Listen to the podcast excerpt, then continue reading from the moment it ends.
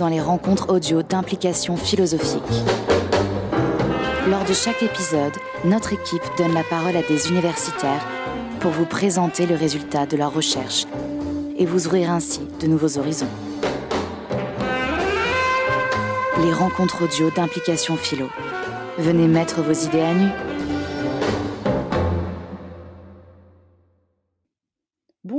Et bienvenue dans ce premier épisode des rencontres audio d'implication philosophique. Nous sommes très heureux de nous lancer dans cette nouvelle aventure radiophonique qui vient enrichir notre revue 12 ans après sa création. Pour élargir notre public, nous avons en effet eu l'idée de créer un podcast d'un nouveau genre permettant d'interroger de jeunes chercheuses et de jeunes chercheurs et à travers eux d'aborder ainsi les travaux de recherche actuels. Nous recevrons ainsi tour à tour des doctorants mais également des jeunes docteurs pour qu'ils nous parlent de leur thèse ou de leur recherche en cours. Je suis Mathilde Escudero et moi-même doctorante en philosophie des sciences au sein de la République des savoirs à l'École normale supérieure. Je suis également membre de l'équipe de rédaction d'implication philosophique. Pour inaugurer ce podcast, je reçois aujourd'hui Sophie Galabru, qui est agrégée et docteur en philosophie.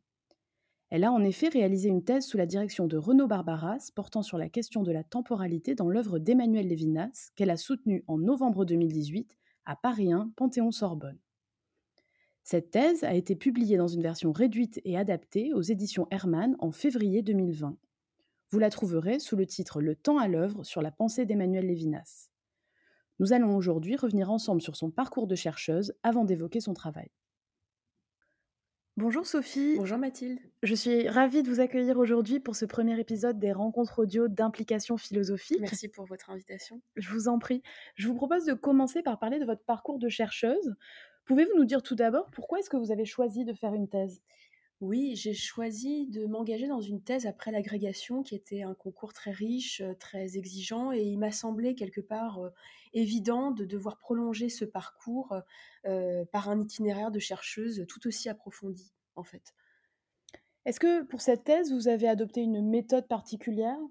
Oui, en quelque sorte, j'ai vraiment voulu me concentrer sur le corpus premier, c'est-à-dire relire de manière très précise et approfondie l'auteur que, que j'étudiais, c'est-à-dire Emmanuel Lévinas, et puis également donc d'en faire une lecture très fine et également le corpus des autres auteurs avec lesquels j'allais le comparer notamment Husserl, Heidegger, Bergson, Louis Lavelle. Donc d'abord me concentrer sur ce corpus premier pour ensuite aller vers des commentateurs. C'était plutôt en fin de thèse où j'ai voulu me confronter aux autres commentaires. Mais au début, j'ai voulu vraiment être seule, si tant est que ce soit possible, parce qu'on est toujours habité par tout ce qu'on a lu, mais je voulais quand même me confronter seule à mon auteur. D'accord. Et est-ce que vous avez rencontré des difficultés, que ce soit des difficultés méthodologiques ou bien au sens large? Oui, alors mmh, si on reste sur la méthode, ce qui a été le plus compliqué et qui a été peut-être dépassé à la fin de ma thèse, ça a été de critiquer mon auteur, puisque j'y étais, j'adhérais énormément à la, philosophie lévinassienne, à à mon auteur et mon directeur de thèse, Renaud Barbaras, m'encourageait à aller de plus en plus vers un regard, un recul critique, d'être capable de dépasser l'adhésion et le commentaire voilà, très rigoureux et fidèle pour essayer d'être critique vis-à-vis de cet auteur. Et ça, ça a été compliqué. Et je n'y suis parvenue, me semble-t-il, qu'à la toute fin, en fait, avec vraiment de la maturité et en étant déjà sûre de ce que j'avais produit pour parler de cet auteur. Ça, c'est les difficultés méthodologiques. Et on va dire de manière plus large, il y avait une crainte qui pouvait m'habiter, mais qui a été aussi un moteur, c'était de ne pas avoir le temps de finir cette thèse en le temps imparti, c'est-à-dire durant ce contrat doctoral de trois ans. Parce que si je n'avais pas un contrat d'ATER par la suite, je devais honorer à nouveau un poste au lycée. Et là, je craignais effectivement de manquer de temps, de ne pas, pas avoir les conditions voilà, idéales pour finir. Vous avez écrit votre thèse sur la philosophie de Lévinas en essayant d'évaluer dans quelle mesure il s'agissait d'une philosophie du temps. Alors je voudrais savoir qu'est-ce qui, dans votre parcours personnel et peut-être philosophique, vous a conduite d'une part à vous intéresser à Lévinas et d'autre part à faire cette hypothèse qu'il existe une philosophie lévinassienne du temps. La, raison première qui m'a fait venir vers Emmanuel Lévinas, c'est une raison tout à fait personnelle et une anecdote c'est grâce à une rencontre avec une professeure de philosophie en terminale, elle-même passionnée par la pensée d'Emmanuel Lévinas et qui m'a proposé de l'accompagner au colloque, un, colloque très important qui a eu lieu à l'UNESCO en, en, 2007. Et ce colloque sur Lévinas et Blanchot m'a complètement bouleversée. Et j'en suis sortie en ayant une phrase peut-être un, peu délirante sur le moment, mais qui, est, qui, fut la suivante je ferai une thèse sur Emmanuel Lévinas. Donc cette phrase totalement romanesque à 17 ans et que je ne pensais peut-être pas réaliser, finalement a trouvé son chemin dix ans plus tard. Alors, concernant la question du temps, pourquoi avoir repéré ce point chez Emmanuel Lévinas? Pour Renaud Barbaras, qui a été mon directeur de thèse, il était absolument impératif, indispensable de trouver une hypothèse de lecture et un problème vraiment neuf, inédit, face à un auteur qui a été très largement commenté. Et donc, euh, il m'a lancé ce défi euh, de trouver donc euh, vraiment une hypothèse de lecture et une, véritable thèse. Donc, j'ai relu Lévinas de, de, A à Z pour essayer de déceler ce qui n'avait peut-être pas été approfondi ou remarqué. Et donc, il m'a semblé que le temps était omniprésent et pas si commenté que cela. Si autrui surgit sans prévenir, avant que je ne l'anticipe ou ne l'attende, il est déjà passé et raté. C'est vers sa dimension passée que Lévinas mettra l'accent au fur et à mesure de son œuvre. Car comment maintenir ensemble un surgissement inanticipé et une quête pour ce qui s'annonce toujours comme à venir? Paradoxalement, c'est la radicalité d'un surgissement à venir, imprévisible et inanticipable, qui le convertit en un déjà venu, mais là encore, il ne s'agit pas de renouveler la nostalgie de l'idée. Lévinas insiste, l'altérité est immémoriale. Elle ne fut jamais présente, car dans l'entretemps, l'événement attendu vire en passé sans être vécu, sans être égalé dans aucun présent. Les grandes expériences de notre vie n'ont jamais été à proprement parler vécues. Le don du temps tient aussi à cette avance d'autrui sur moi, Attendu, la rencontre me devance, dépasse mes visées intentionnelles et prévisionnelles. Je ne la vois pas venir. En un sens, je ne peux même pas me demander ce qu'il s'est passé, puisque rien ne fut saisi dans ce passage par quoi la face du monde est désormais changée. Dans votre ouvrage, vous montrez que Lévinas ne s'intéresse pas au temps objectif. De même, pour Bergson, je ne peux comprendre le passage du temps autrement qu'à partir d'une expérience subjective. Le temps qui s'écoule, c'est-à-dire pour Bergson la durée, varie d'une personne à l'autre. Autrement dit, si le temps objectif, celui des horloges, est le même pour tout le monde, la durée, elle, renvoie au temps intime, au temps vécu. Donc selon vous, est-ce que Lévinas, lecteur de Bergson, reprend cette idée de la durée dans sa philosophie du temps, ou bien est-ce qu'il s'en dégage? Alors, d'une part, en effet, Lévinas est un grand lecteur de Bergson. Il ne le mentionne pas énormément. Euh, il y a quelques occurrences euh, et il montre son admiration. C'est un lecteur de Bergson et par conséquent, euh, il se consacre plutôt, enfin, il se tourne plutôt vers le temps subjectif et le temps comme, comme relation à autrui. Mais d'un autre côté, on ne peut absolument pas dire que Lévinas euh, s'aligne sur la durée bergsonienne. Au contraire, il n'est pas du tout un penseur euh, du temps comme euh, flux continu et insécable, jaillissement d'imprévisible et incessante nouveauté, comme le disait Bergson. Lévinas, au contraire, est un penseur discontinuiste. Il est beaucoup plus proche d'un Descartes, c'est-à-dire que pour lui, le temps est un ensemble d'instants bien distincts, séparés, et dont l'enchaînement alors n'est pas assuré par euh, Dieu euh, comme chez Descartes, mais est assuré par un sujet qui s'efforce d'exister, d'assumer chaque instant. Donc, euh, on n'a vraiment pas affaire à une durée, mais à un ensemble, à une suite d'instants, parfois chaotiques, un peu rouillés, ou alors plus, ou dont l'enchaînement est plus fluide selon la façon dont on les aborde. Alors, en tant qu'il est discontinuiste, euh, vous l'avez donc rapproché de Descartes, mais vos propos me font aussi penser à Bachelard. Est-ce que qu'on peut on peut rapprocher la philosophie du temps lévinassienne de celle de Bachelard? Oui, absolument. Bachelard est un penseur du temps de l'instant et donc un penseur du temps discontinu.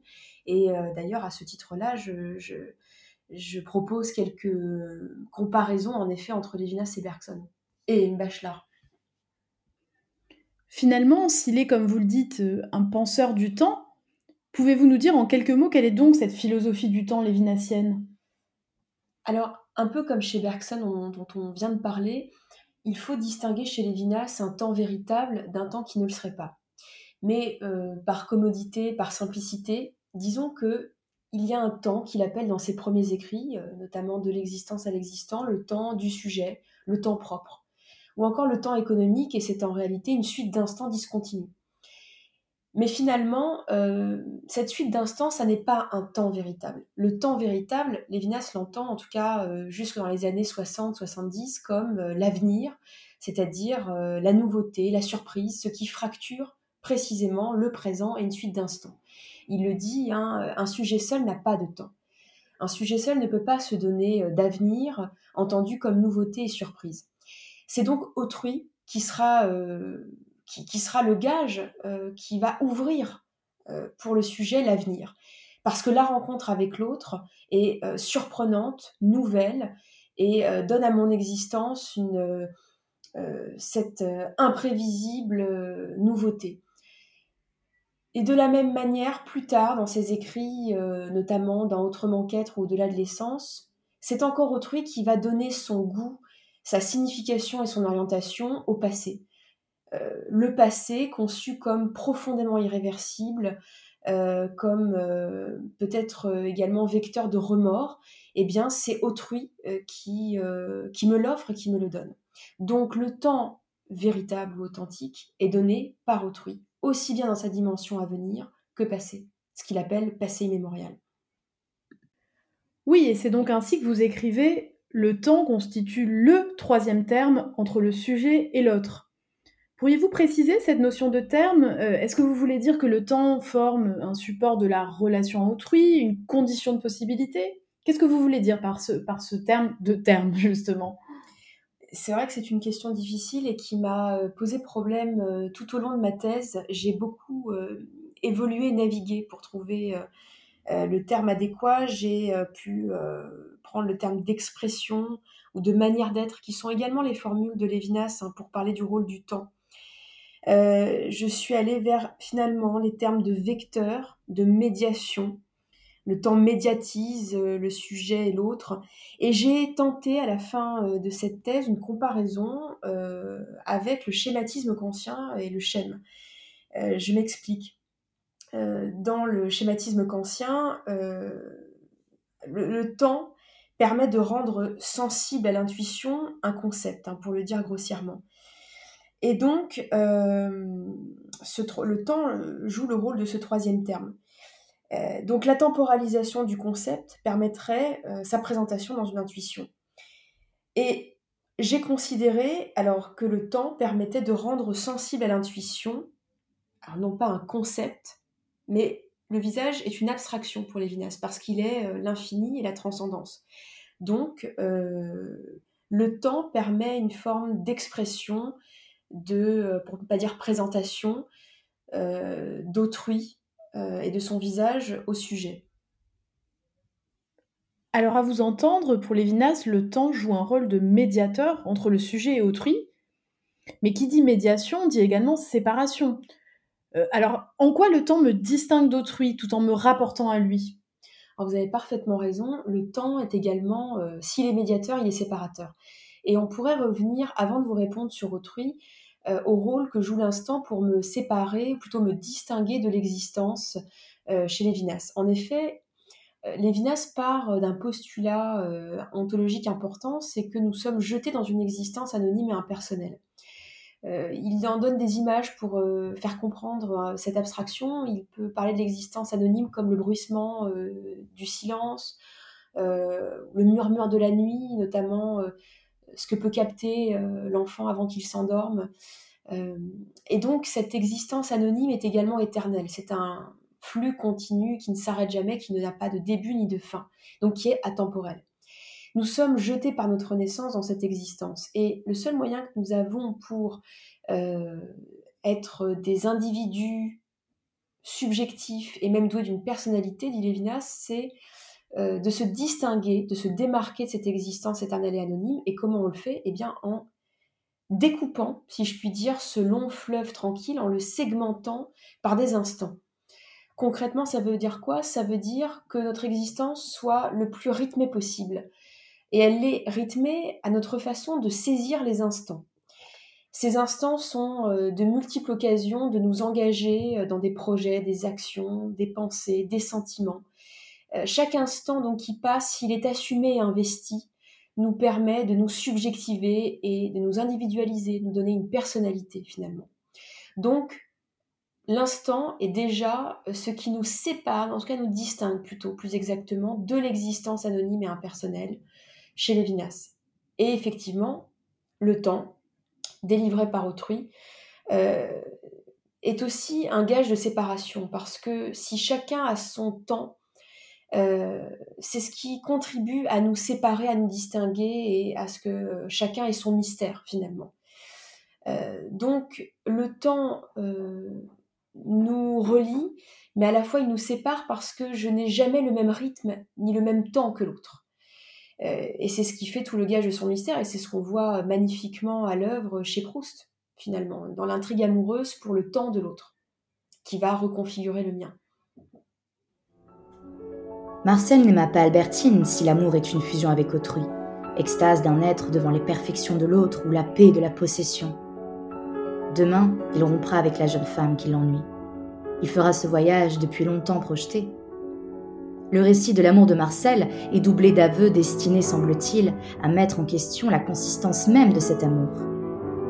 Mais ce non-amour est précisément l'amour, la lutte avec l'insaisissable, la possession, cette absence d'Albertine, sa présence. Donc le temps véritable, c'est le temps qui est permis par la relation à autrui, et qui, pour vous citer, transcende la suite des instants présents pour ouvrir un avenir radical et nouveau. Est-ce que finalement, on peut dire que pour Lévinas, grâce à l'altérité, on sort d'une forme de déterminisme? Autrement dit, est-ce que cet avenir radical et nouveau que vous évoquez, et qui est donc ouvert par la relation à autrui, est synonyme d'une forme de liberté ou d'indéterminisme chez Lévinas? La réponse va être équivoque, c'est-à-dire que la rencontre avec autrui euh, en effet, va provoquer une déviation euh, de la suite des instants qui constituent mon existence. Donc il va y avoir ce qu'appelle Lévinas dans ses premiers écrits, dans Totalité infinie, euh, un désencombrement. C'est-à-dire que rencontrer l'autre me désencombre de moi-même. Car vivre en soi et pour soi produit une forme de, de pesanteur, de lourdeur, d'aliénation à soi, de charge d'être. Et donc cette rencontre est merveilleuse parce qu'elle me libère de cette charge. Euh, et elle peut provoquer en effet des déviations totalement imprévisibles euh, qui peuvent m'emmener très loin euh, dans l'intrigue pour l'autre.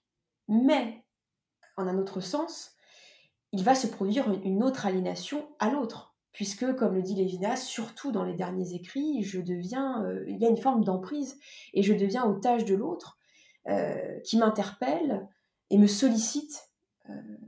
donc, la liberté qui est consacrée par Lévinas n'est pas celle d'un sujet seul, entrepreneur de soi et de son existence. Ce n'est même pas une véritable liberté pour Lévinas. Celle qui est consacrée, c'est une liberté de la responsabilité, donc, euh, et, qui a quand même tout de même sa, sa lourdeur également. C'est la liberté d'être élu par l'autre pour lui répondre et en être responsable. Dans votre ouvrage, vous utilisez souvent le terme de transcendance pour parler d'autrui mais il ne semble pas être pour Lévinas synonyme d'altérité. Comment définiriez-vous la transcendance, peut-être même dans son rapport à l'altérité chez Lévinas? Alors la transcendance peut se définir euh, chez Lévinas comme un excès ou un surplus. Euh, un excès, c'est un excès qui excède quoi? L'immanence, le sujet, le fini.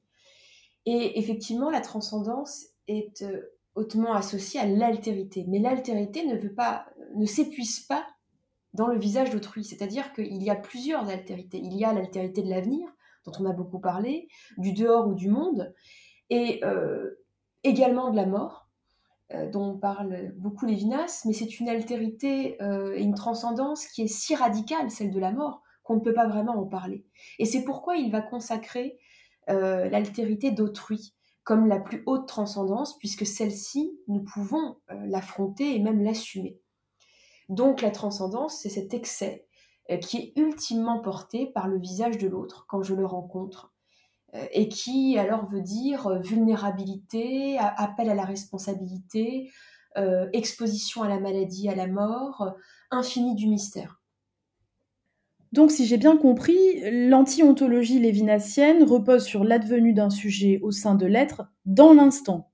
Pour reprendre vos termes, l'instantiation du sujet permet en effet à Lévinas de s'opposer à toute forme d'ontologie. Est-ce que cette instanciation est le support d'un réalisme? Enfin, plus généralement, je veux dire, est-ce qu'on peut parler d'un réalisme chez Lévinas, selon vous? Alors oui, en, un certain sens, on peut parler d'un réalisme. Euh, j'emploie plutôt l'expression d'ontologie asubjective, c'est-à-dire que Lévinas considère que l'être ne s'épuise pas dans l'être d'un sujet, que l'être excède euh, les sujets ou les existants. Donc l'être est affirmé dans sa réalité impersonnelle et éternelle. Par la suite, euh, Lévinas affirme le monde matériel ou il dit élémental, donné dans la sensation à un sujet. Et on peut même parler euh, d'une forme d'empirisme chez Lévinas, qui euh, cherche à mettre en avant la sensation et même la, jouissance de la vie hein, dans les premiers moments de totalité infinie. Donc, en ce sens, il y a, on peut parler en effet d'un réalisme. Pour finir, vous semblez regretter que Lévinas privilégie la dimension de l'avenir dans Totalité infinie, pour mettre tout l'accent dans Autrement qu'être sur le passé immémorial et les remords suscités par la rencontre avec autrui. Est-ce que vous pouvez nous dire quelques mots de cela? Oui, il est vrai que j'ai été plus éblouie et euh, admirative de Totalité Infinie euh, parce que Lévinas y décrit la rencontre à autrui, qui reste une rencontre forte, bouleversante et même violente, mais qui appelle, enfin qui est tournée vers l'avenir. Autrui m'offre un avenir et cette relation est vraiment conçue sur le mode du désir et de l'intrigue pour l'autre, pour son mystère, comme pour sa vulnérabilité. Or, à partir d'Autrement qu'être, euh, effectivement, l'accent est mis euh, sur le passé, c'est-à-dire l'autre est celui qui a toujours et déjà passé, qui m'a euh, d'ores et déjà interpellé pour me demander mon secours, et à qui je réponds toujours trop tard. Et cela me laisse un goût amer ou douloureux de remords.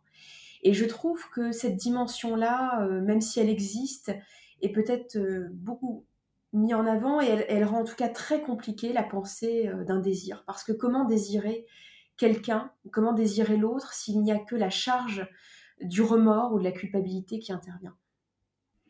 Eh bien, merci Sophie pour cette dernière réponse. Notre rencontre audio se termine ici, hélas. Merci beaucoup Mathilde pour ces échanges. Merci. Merci à vous, c'était vraiment passionnant. Je rappelle que votre livre a été publié aux éditions Hermann et s'intitule Le temps à l'œuvre sur la pensée d'Emmanuel Lévinas. Il est préfacé par Renaud Barbaras. Nous espérons que cette rencontre audio vous a plu. Si vous souhaitez continuer à dénuder vos idées, rendez-vous sur notre site internet